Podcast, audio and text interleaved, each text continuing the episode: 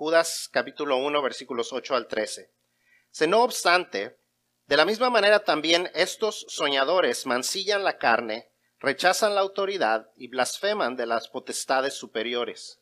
Pero cuando el arcángel Miguel contendía con el diablo, disputando con él por el cuerpo de Moisés, no se atrevió a proferir juicio de maldición contra él, sino que dijo, el Señor te reprenda.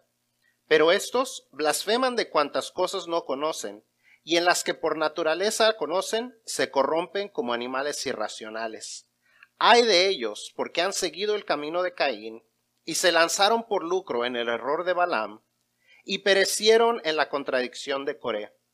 Estos son manchas en vuestros ágapes, que comiendo impúdicamente con vosotros se apacientan a sí mismos, nubes sin agua, llevados de acá para allá por los vientos, árboles otoñales sin fruto, dos veces muertos y desarraigados, fieras ondas del mar que espuman su propia vergüenza, estrellas errantes para las cuales está reservada eternamente la oscuridad de las tinieblas.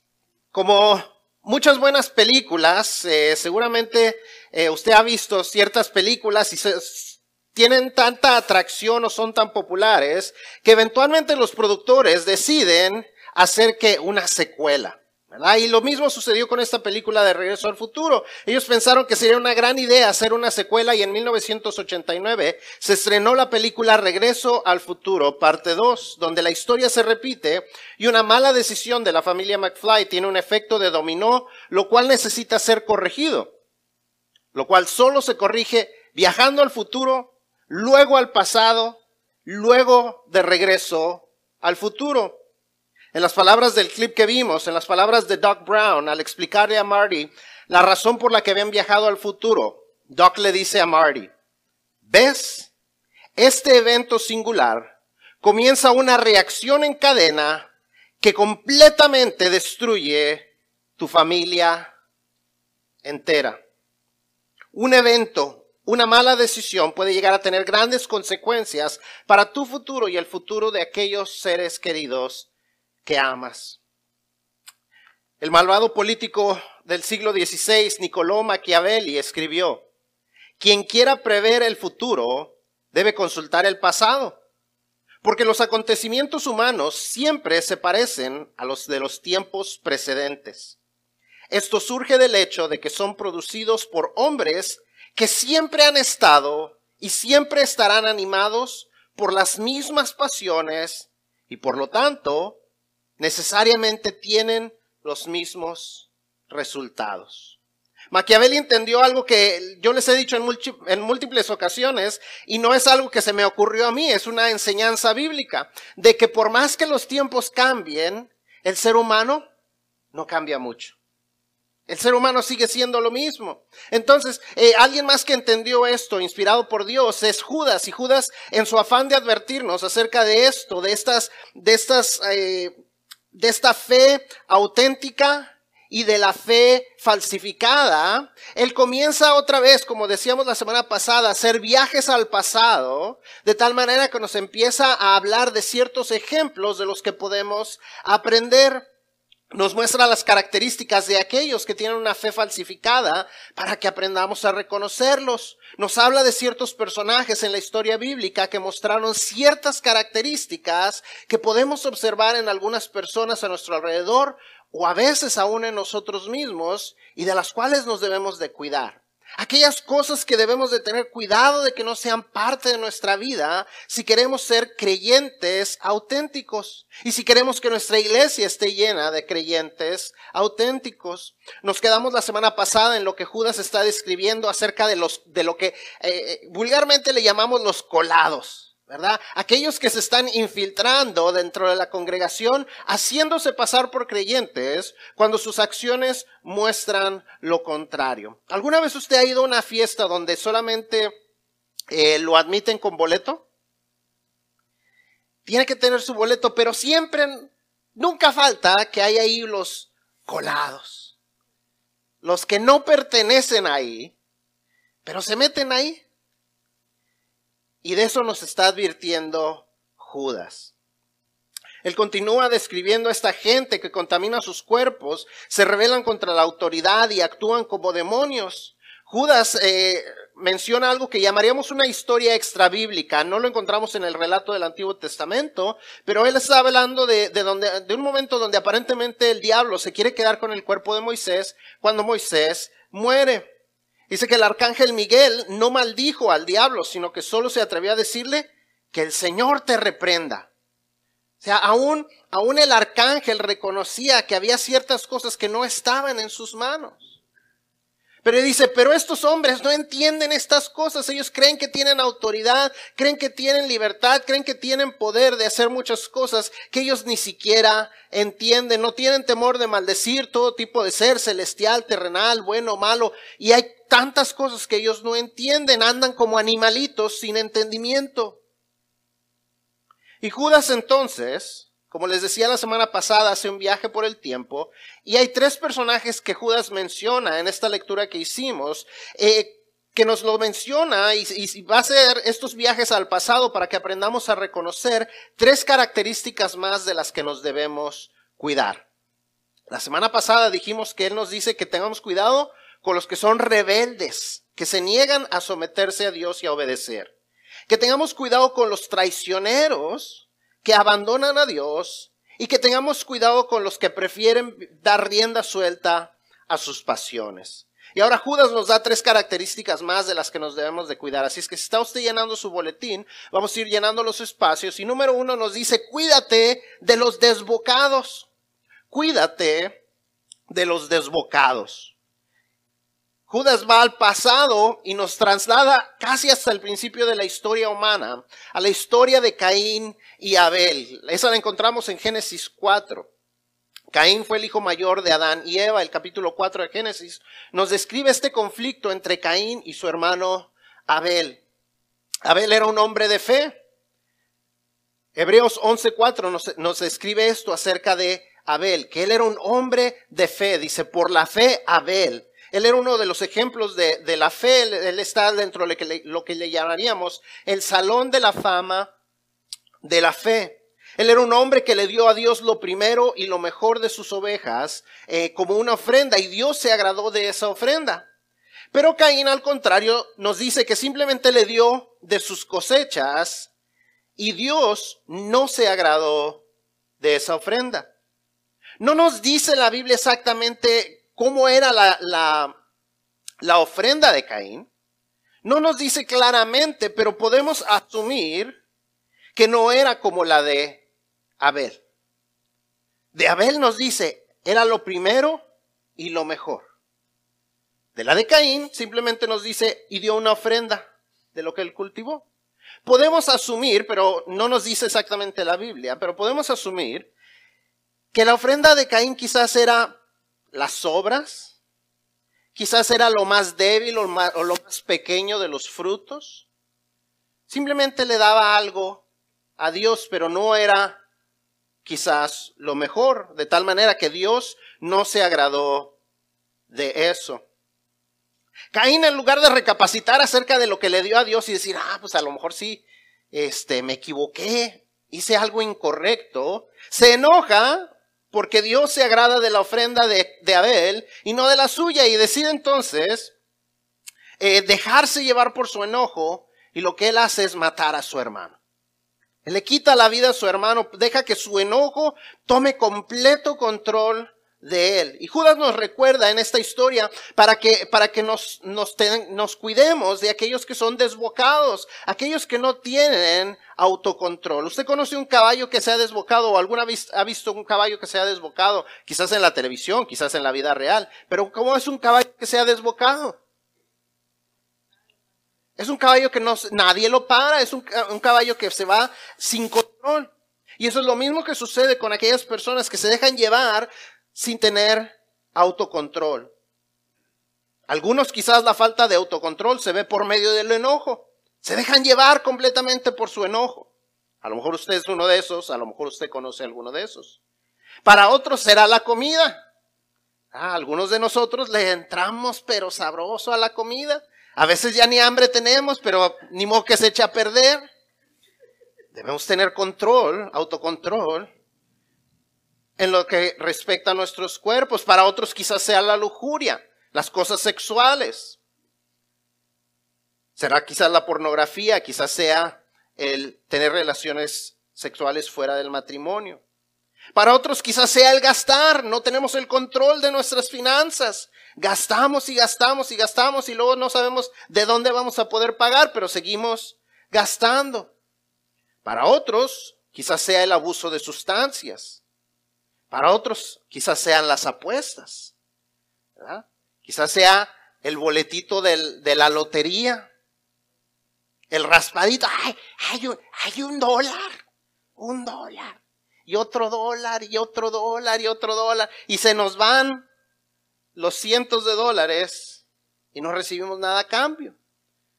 Pero es una falta de autocontrol. En fin, hay múltiples maneras en que podemos ir por el camino de Caín, como dice Judas, y eso traerá graves consecuencias, como sucedió en la vida de Caín. Dios cuando, cuando enfrenta, cuando confronta a Caín, le, lo maldice y le dice que él nunca encontrará el éxito otra vez. Una mala decisión, un momento de enojo, le echó a perder todo su futuro. Una mala decisión. Dejarse llevar. Irse desbocado. Eso es todo lo que se toma para causar grandes problemas. Recuerda, Judas no está, nos está hablando a nosotros, no a los inconversos. Está hablando de los que están en la iglesia, los que estamos dentro de la iglesia. No dejes que te suceda a ti, no dejes que otros vivan de esa, que viven de esa manera, influyan en tu vida. Si el resto de la gente no se controla, tú contrólate. Si el resto de la gente dentro de tu hogar no controla su enojo, aprende tú a controlar tu enojo. Si el resto de tus amigos no tienen control de sus gastos, aprende a controlar tus gastos. Si el resto de la sociedad vive en lo que ellos quieren, y tú puedes vivir lo que tú quieras y hacer lo que tú quieras porque no hay límites, tú aprende a limitarte a lo que Dios dice que es correcto o no.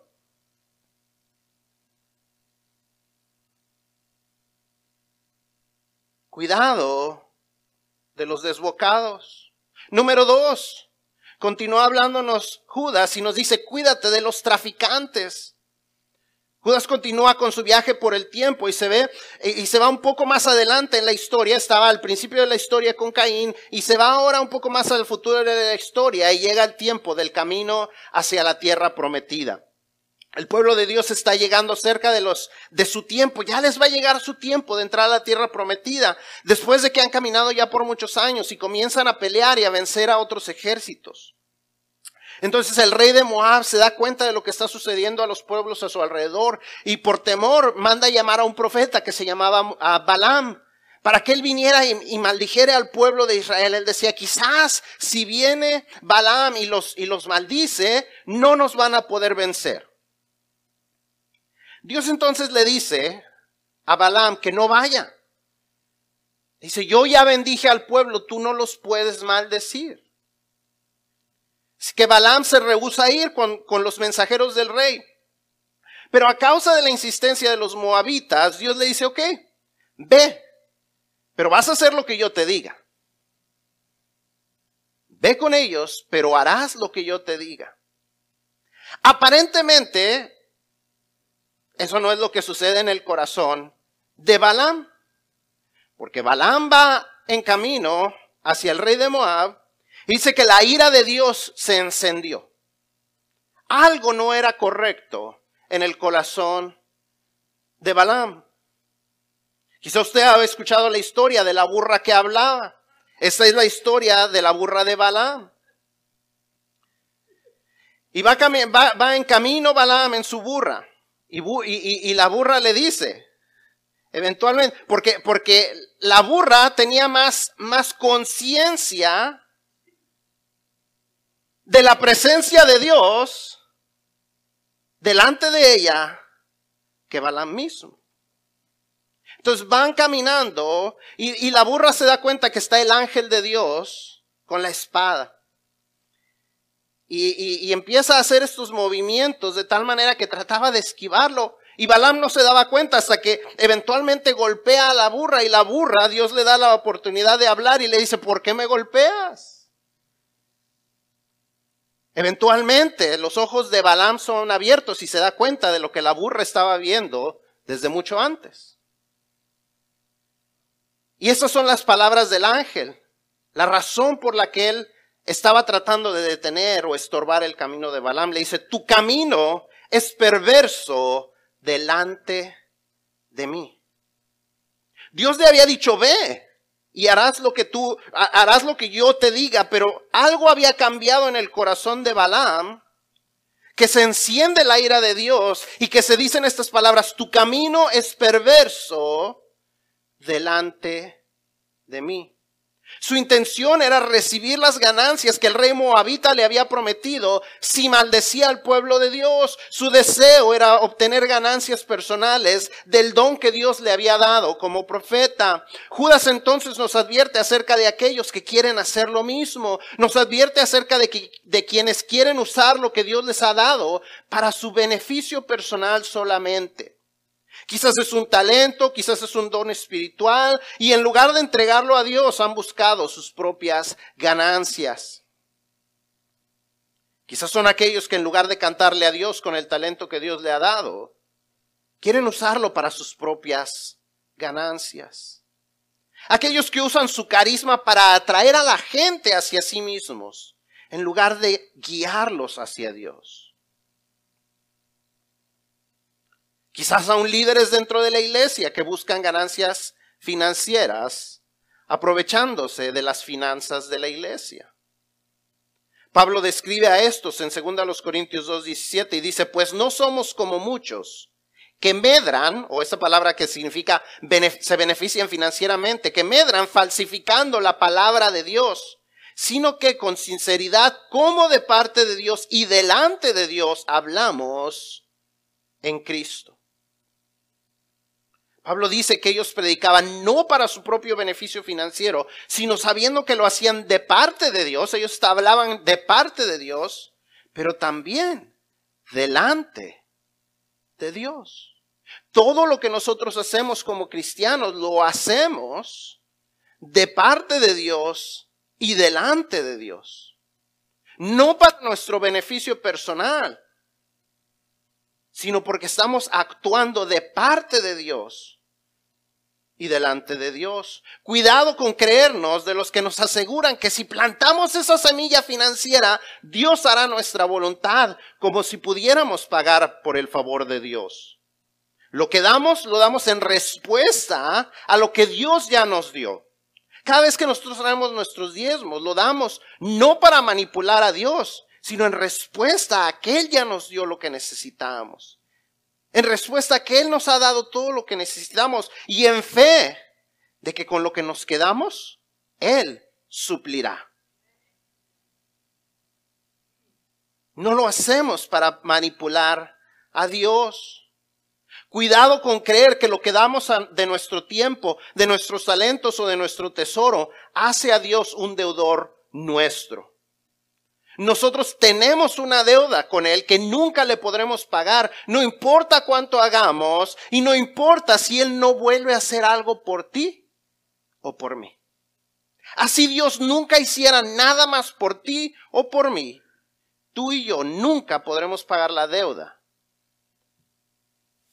de que Él haya enviado a Cristo Jesús a morir por ti y por mí, a sufrir en la cruz que tú y yo merecíamos estar a salvarnos y rescatarnos de, de, de donde Satanás estará en el infierno para llevarnos con él al cielo.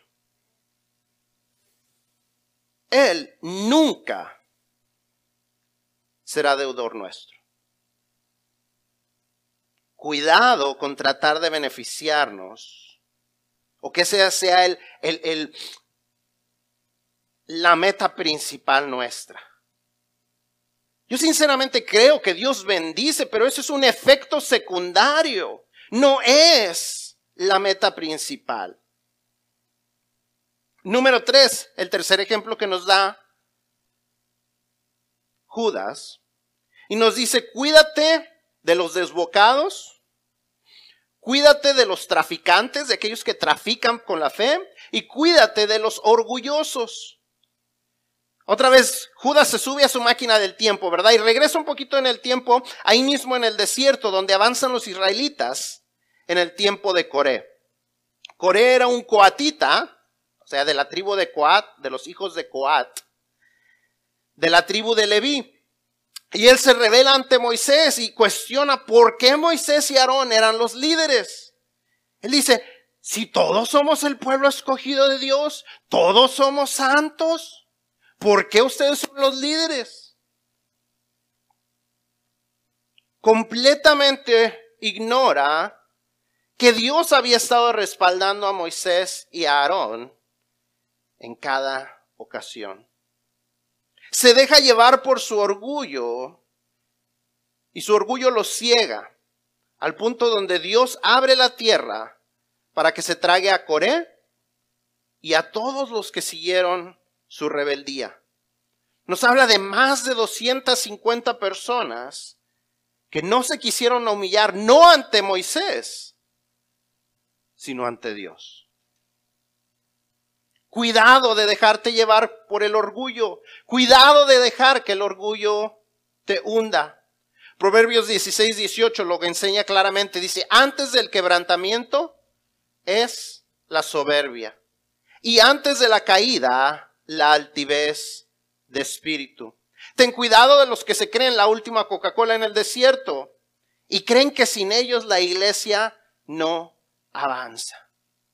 Y cuidado con creer que sin ti la iglesia no avanza.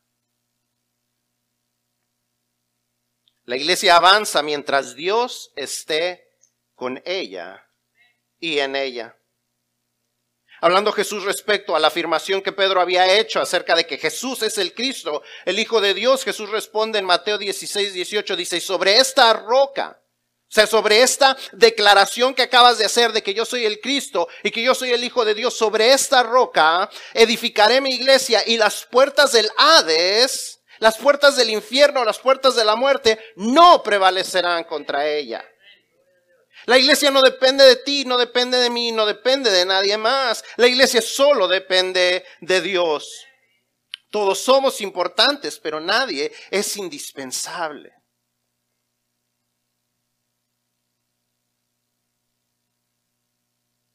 Tristemente en la historia de la iglesia, de esta iglesia, ha habido gente que creyó que cuando ellos se fueran, todo se iba a caer. Que cuando ellos se fueran y dejaran de dar diezmos, las finanzas se iban a caer. Y hasta aquí, Dios ha sido fiel. No por nosotros, sino a pesar de nosotros. Regreso a lo del punto anterior. Todo lo que hacemos para Dios es en respuesta a lo que Él ya hizo. Y Él no nos debe nada a cambio, ni nos podemos enorgullecer de nada de lo que hacemos, todo sucede no por nosotros, sino en realidad a pesar de nosotros. No por nuestros talentos o habilidades, los cuales vienen de Dios, sino a pesar de nuestras fallas, nuestras debilidades y nuestras malas decisiones, de las cuales solamente somos culpables nosotros. Y entonces Judas regresa al tiempo de la audiencia, ya, termina ahorita por ahorita su viaje al pasado y al futuro, y entonces regresa con su audiencia para darnos una recomendación. Y eso es que nos dice, cuídate observando lo que hacen. Cuídate observando lo que hacen, que son los versículos 12 y 13 de Judas. Nos da estos ejemplos en, en, el versículo 11. Dice, ten cuidado con irte por el camino de Caín, ten cuidado con tratarte de beneficiar como Balaam, ten cuidado, perdón, ten cuidado de enorgullecerte como Coré nos da estos ejemplos y, básicamente nos dice, ahora, ¿quieres reconocer a esta gente?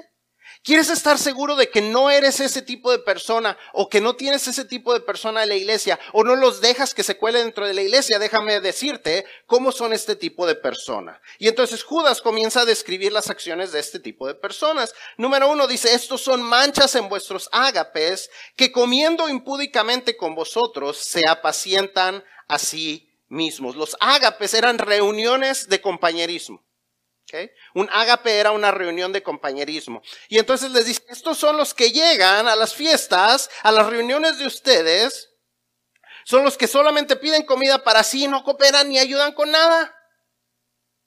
Solo buscan su propio provecho. Como diríamos vulgarmente, son los que nomás llegan a estar sentadotes. Cuidado con esos. Ten cuidado con ese tipo de personas. Después los llama, son nubes sin agua. ¿Qué hace una, una nube sin agua?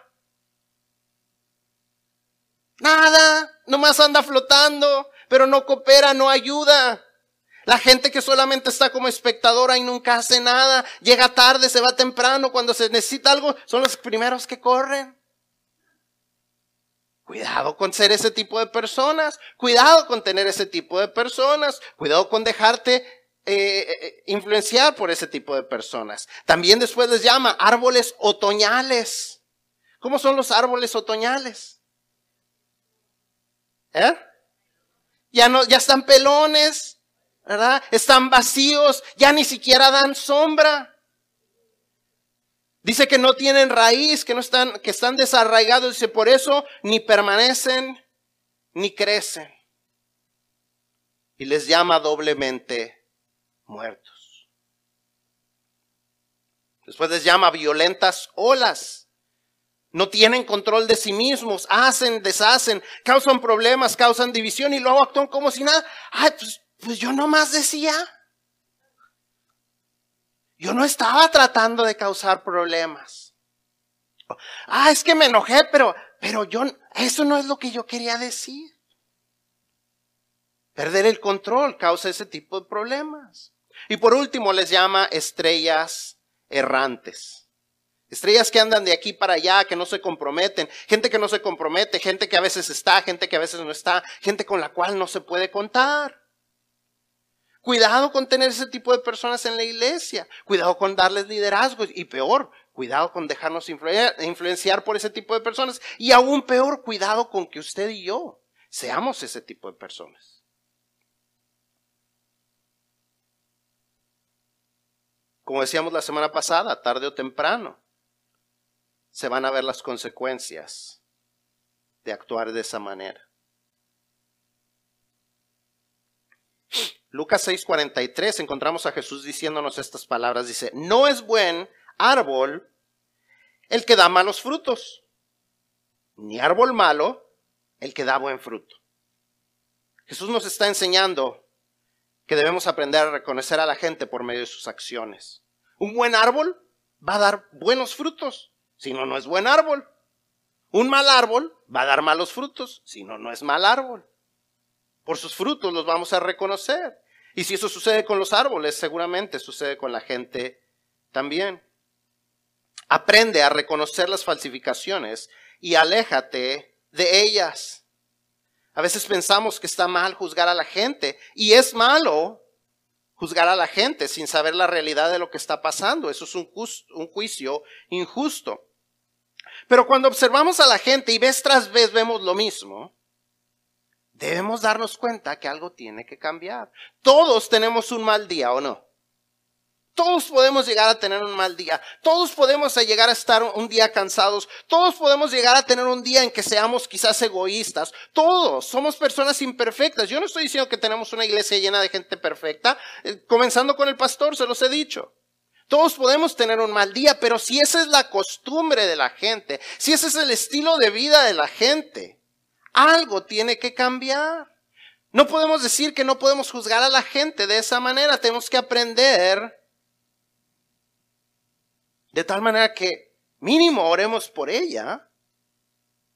Y segundo, que les ayudemos a cambiar. Debemos tener cuidado de cuando la gente viene a hacer influencia en nuestras vidas y en la vida de la iglesia. Como les dije, recordemos que estamos hablando de gente que dice ser cristiana. Estamos hablando de la gente que es parte de la iglesia de la cual debemos juzgar si son auténticos o si son creyentes falsos. Y, la primera persona con quien debemos de comenzar a juzgar dentro de la iglesia, ¿dónde la encontramos? En el espejo. Lucas 6, 42, un versículo antes de lo que leímos en Lucas 6, 43. Jesús nos dice estas palabras. ¿Cómo puedes decir a tu hermano, hermano, déjame sacar la paja que está en tu ojo, no mirando la viga que está en el ojo tuyo? Hipócrita, saca primero la viga de tu propio ojo, y entonces verás bien para sacar la paja que está en el ojo de tu hermano. No nos dice que no debemos ayudar a otros en las áreas donde quizás son débiles, pero para ayudarles tenemos que comenzar con quién? Con nosotros mismos.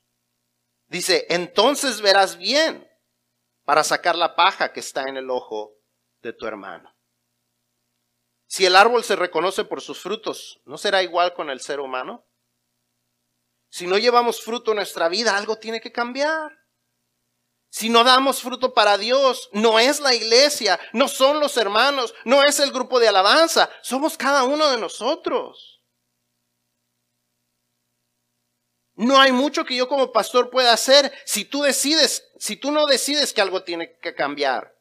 A veces como pastor puede ser frustrante el ver a gente estancada cuando tiene tanto potencial. Pero a veces la persona prefiere vivir una vida una fe falsificada a una fe verdadera.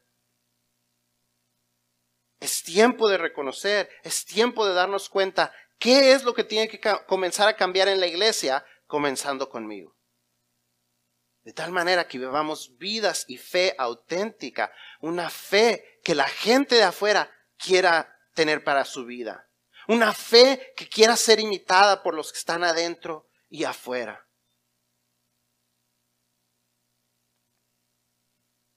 conversando con alguien ayer,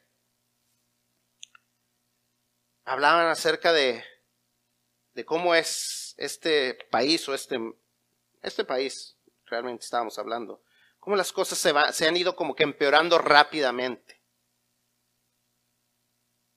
¿Sabe dónde va a comenzar un cambio positivo? En cada persona, en cada individuo. El gobierno no lo va a arreglar. Las escuelas no lo van a arreglar. La cultura no lo va a arreglar. Dios lo puede arreglar, pero tiene que suceder en el cambio de sus hijos, no en el cambio de los de afuera, no en los conservadores del gobierno. El cambio comienza en ti y en mí. Y en la fe que compartamos con la gente, una fe auténtica, para que ellos también puedan creer, ellos también puedan ser transformados. Y ahí es donde las cosas van a cambiar.